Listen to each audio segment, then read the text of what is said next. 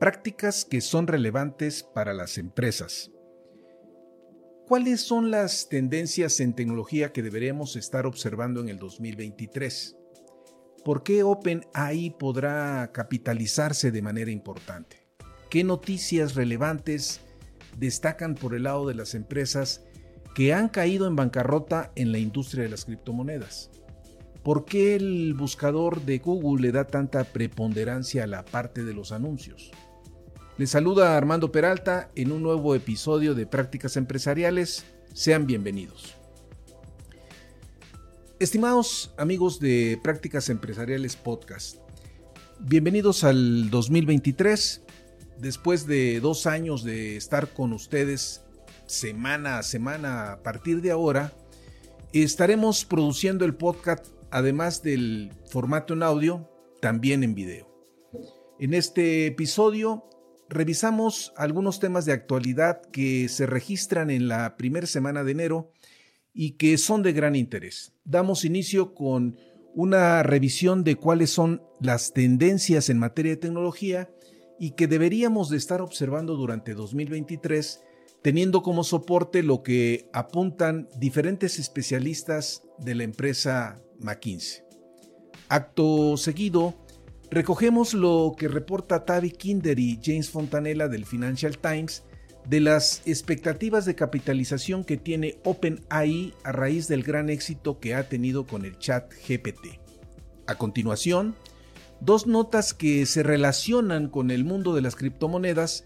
Por un lado, el cargo pues que la Fiscalía de Nueva York hace contra Alex Mashinsky, ex CEO de Celsius Network, quien en el mes de julio del 2022 se declaró en bancarrota y que reporta David Jaffe del New York Times. Por otra parte, el reclamo del nuevo CEO de FTX hacia las organizaciones sin fines de lucro para que devuelvan los fondos que recibieron en calidad de, donativos reportados por el Wall Street Journal.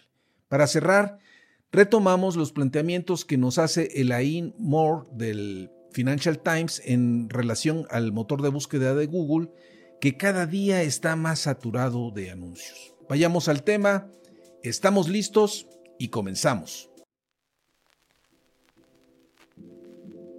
Prácticas Empresariales Podcast. Un espacio dedicado a ti. En cada episodio abordaremos temas de negocios, tecnología y emprendimiento que de forma permanente son motivo de análisis, reflexión y discusión. Conectamos con todos aquellos que hoy desarrollan e implementan mejores prácticas empresariales para compartirlas contigo. No olvides que para compartir el conocimiento se requiere de la interacción y de procesos informales de aprendizaje, tales como la conversación, historias y la integración a comunidades. Analizamos cada uno de los temas a la luz de la experiencia y el conocimiento de nuestro conductor e invitados especiales. Esto es Prácticas Empresariales Podcast con Armando Peralta. Comenzamos. ¿Hacia dónde apunta la tecnología en 2023 según eh, el grupo de líderes de la práctica en McKinsey? ¿Hacia dónde están eh, dirigiendo su mirada a diferentes especialistas de la práctica tecnológica de la empresa de McKinsey para este año que recién inicia? Son seis las tendencias que habría que tener en cuenta y que para los negocios en general resultan importantes. En general, si, eh, observamos el desempeño de la economía durante 2022 y el bajo desempeño que mostraron las empresas de tecnología durante el tercer trimestre del año pasado, se espera que 2023 sea un año sobrio en tecnología donde el énfasis estará en optimizar los recursos, obtener el máximo provecho de las tecnologías que se superponen y hacer inversiones en tecnologías que están llegando a su punto de inflexión. Si volteamos a ver las expectativas que se tuvieron hace un año para el 2022, resaltaban temas relacionados, por ejemplo, con las NFT, las criptomonedas y el metaverso. Sin embargo, Conforme el año avanzó, fuimos testigos de la caída del mercado de las NFT, se declaró el invierno criptográfico y el metaverso no plasmó las promesas y expectativas que se tenían en torno al mismo. Conforme el 2022 concluyó, las expectativas que se tenían se complicaron y surgieron quiebras y bancarrotas que impactaron fuertemente al mundo criptográfico y Meta, la gran impulsora del metaverso, enfrentó un entorno de bajos resultados. La industria en general se vio presionada y los despidos no se hicieron esperar. Bajo este escenario, ¿cuáles pueden ser las expectativas para el 2023 en materia de tecnología? Veamos los planteamientos expresados por los especialistas. 1. Tendencias combinatorias. Lorraine G apunta que los ejecutivos deben de ir más allá del análisis de las tendencias individuales y avisorar más cómo la suma de las tecnologías pueden ofrecer nuevas posibilidades cuando se utilizan de forma conjunta.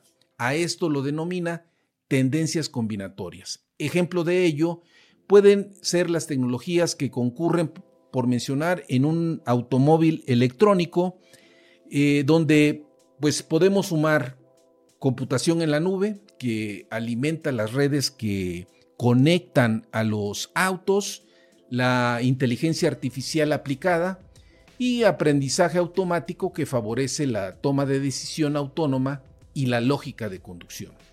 Desde luego existen más casos donde el impacto no es únicamente acumulativo, sino más bien multiplicativo.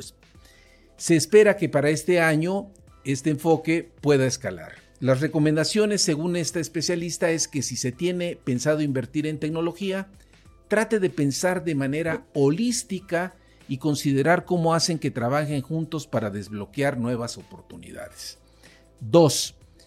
Tecnologías que están alcanzando el punto de inflexión. Eh, de acuerdo al especialista Clemens eh, Hartar, señala que las tecnologías tales como 5G, la inteligencia artificial y la nube ya se encuentran en su punto de inflexión para que su adopción sea masiva. Por tanto, habrá que aprovechar este nivel de madurez que se está registrando. 3. Liberar de trabajo burocrático y administrativo a los ingenieros.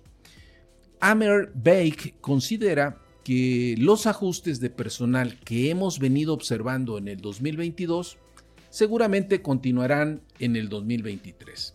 Esto nos lleva a realizar más con menos recursos, siendo primordial incrementar la productividad de los ingenieros, liberándolos de trabajo que no agrega valor, revisando la estructura de los equipos, evitar distracciones y favorecer las reuniones ágiles y dar prioridad a la automatización.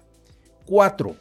Consolidar la presencia en la nube. Will Forrest comenta que las empresas deben de sentar bases sólidas para ir a la nube y obtener el beneficio que deriva de ello y continuar escalando. 5. Seguridad en la nube. Jan Shelley Brown menciona que en la medida que la nube toma mayor presencia, también es momento que las empresas automaticen la seguridad conforme migran sus aplicaciones. 6. La inteligencia artificial descentralizada. Y este es un punto eh, que indudablemente guarda especial relevancia por lo que hemos estado observando a fines del ejercicio del 2022. Vinaik HB eh, destaca que se ha avanzado en la descentralización de la inteligencia artificial conforme el acceso ya no solo es para grandes jugadores que cuentan con datos masivos centralizados. Ahora con productos como Stable Diffusion y Chat GPT, más empresas y personas pueden interactuar con modelos de aprendizaje profundo. Seguramente estaremos viendo cómo muchas empresas pueden aprovechar estas tecnologías para sus modelos de negocio. Hasta aquí este punto. Ok, pasando a otro tema. OpenAI se capitalizará de manera importante después del éxito obtenido con el lanzamiento más reciente de ChatGPT.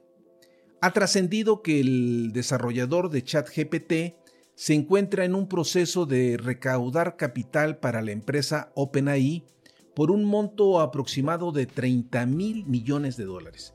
no deja de llamar la atención que a raíz del lanzamiento reciente de ChatGPT, cinco días después superaba la cifra de un millón de usuarios.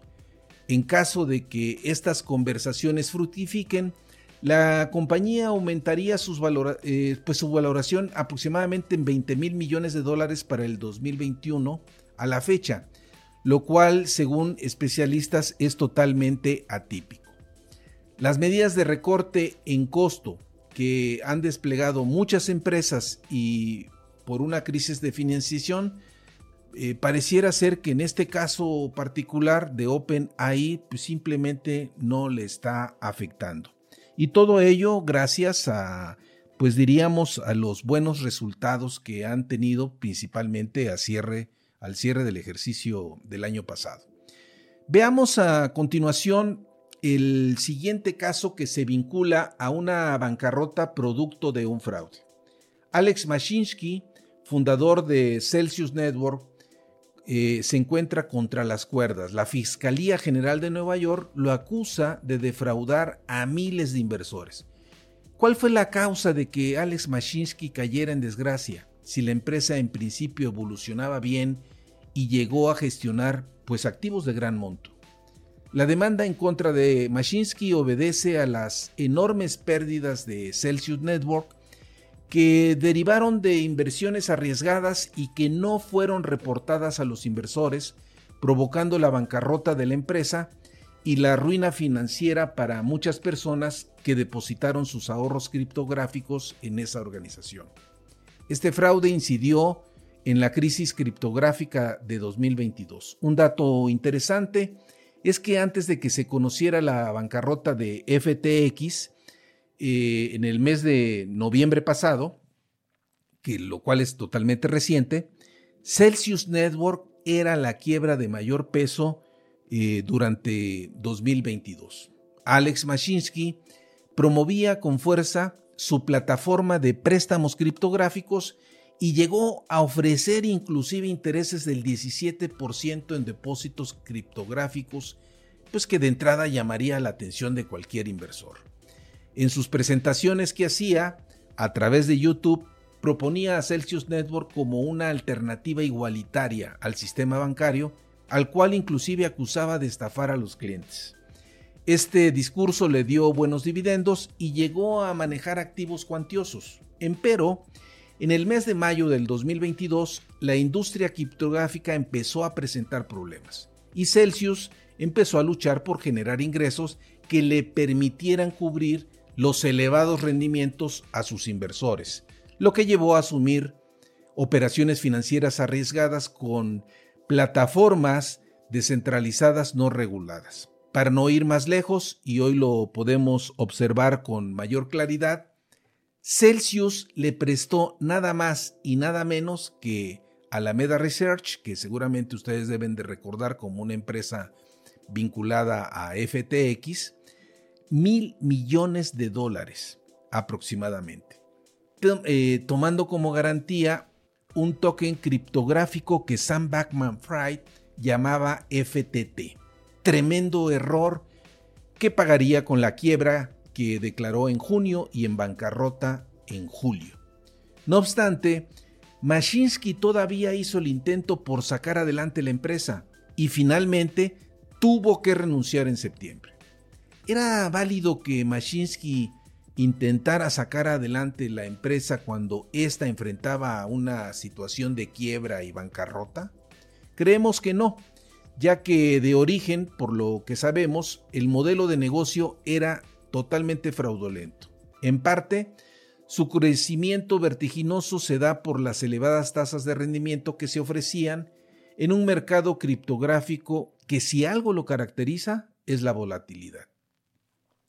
Pasemos ahora al caso que mayor revuelo logró durante 2022 en la industria de las criptomonedas.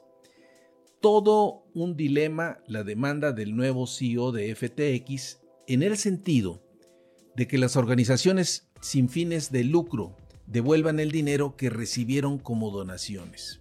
Vaya lío. Corresponde, y aquí nos preguntamos, a las organizaciones benéficas que recibieron donaciones de FTX devolver los recursos una vez que las empresas, o más bien una vez que la empresa se declaró en bancarrota? Pueden considerarse distintos tipos de respuestas.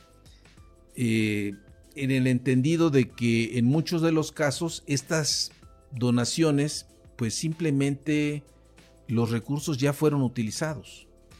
Y por otro lado, también pues dependerá mucho del tratamiento que las autoridades terminen dando a este caso.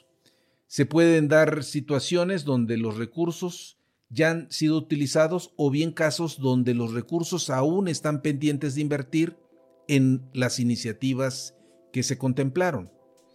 El ya famoso eh, Sam Backman eh, señalaba en los tiempos que FTX gozaba del reconocimiento de la comunidad de negocios que su principal resorte o motivación para amasar una gran fortuna era la, la filantropía, lo cual pues no sonaba descabellado si lo vemos a la luz de otros personajes reconocidos dentro de la industria tecnológica que también han tomado la bandera de promover eh, actividades filantrópicas tales como Bill Gates, Zuckerberg, Bezos, por mencionar a unos cuantos. Future Front, que era el brazo para apoyar actividades filantrópicas, había prometido 160 millones de dólares con más de 110 organizaciones sin fines de lucro. Entre las empresas beneficiarias eh, están empresas de biotecnología, eh, investigadores que trabajan en vacunas, estudiantes en zonas vulnerables de la India y China, organizaciones que desarrollan paneles solares en comunidades, entre otras. Algunas empresas beneficiarias de estos recursos se han manifestado. Por ejemplo, Alignment Research Center, cuyo foco es el aprendizaje automático, señaló que devolverá 1.25 millones de dólares ya que moralmente son recursos que pertenecen a los clientes o acreedores de FTX. Mismo caso con ProPublica, que devolverá 1.6 millones de dólares. Otras empresas, tales como Good Food Institute, externó que ya han gastado parte de los recursos que recibieron y que la posibilidad de devolver los recursos eran bajas. Stanford Medicine también se pronunció en el sentido de que parcialmente han gastado parte de los recursos recibidos y que esperarán a contar con mayor claridad legal para poder actuar. El panorama luce complicado, tanto para FTX, que quiere que le devuelvan los recursos canalizados a estas organizaciones benéficas, como para las mismas organizaciones que dependen de las aportaciones de esta naturaleza y que en la medida que ya han consumido los recursos, será difícil que puedan restituirlos. Eric Wallerstein del Wall Street Journal hace un apunte interesante. Un desafío importante es averiguar cuando FETX se volvió insolvente, eh, ya que si, se realizó una donación mientras FTX técnicamente eh, no podía pagar a sus acreedores, es posible que esos fondos deban devolverse debido a las leyes de bancarrota. Tal vez, y como lo señalan algunos especialistas, una eventual salida hacia el futuro es tratar de establecer algunos acuerdos con las organizaciones que recibieron los fondos. Bien, eh, por último, tendremos que seguir eh, atiborrados de anuncios al momento de utilizar el motor de búsqueda de Google? ¿Se han ido perdiendo los atributos que nos atraían del motor de búsqueda de Google? Si algo distinguía al motor de búsqueda de Google en los años 90, para quienes aún lo recuerdan, al compararlo con otros motores de búsqueda de entonces, era el diseño limpio de la página y el filtrado de la información lo que más destacaba. Elaine Moore articulista del Financial Times, plantea por qué el buscador de Google se ha ido cargando cada día más y más de anuncios lo que es visible al momento de realizar una búsqueda perdiendo con el tiempo su toque de enciclopedia y acercándose más y más a un directorio de páginas amarillas. Detrás de esta degradación podemos identificar la esencia que mueve a su modelo de negocio, los anuncios. El negocio de Google depende preponderantemente de los ingresos que obtienen o que se obtienen de los anuncios digitales. El conflicto, que bien señala Moore, se expresa que mientras se favorecen los anuncios, la experiencia del usuario pasa a segundo término. El siguiente dato explica en gran medida esta situación. Para Google, la publicidad representa casi las cuatro quintas partes de su ingreso, de acuerdo con lo que reportó Alphabet en el último trimestre del 2022. ¿Existe eventualmente otra salida para el usuario? Hoy por hoy, Google no tiene, no tiene un competidor fuerte. Se ha señalado que el chatbot de OpenAI ChatGPT puede representar una amenaza en la medida que Microsoft lo utilice en su buscador Bing. Sin embargo, eh, Google no se ha quedado al margen en la parte de inteligencia artificial, lo que permitiría contrarrestar cualquier amenaza. Moore comenta que mientras tanto, pues tendremos que adaptarnos a la prevalencia de los anuncios.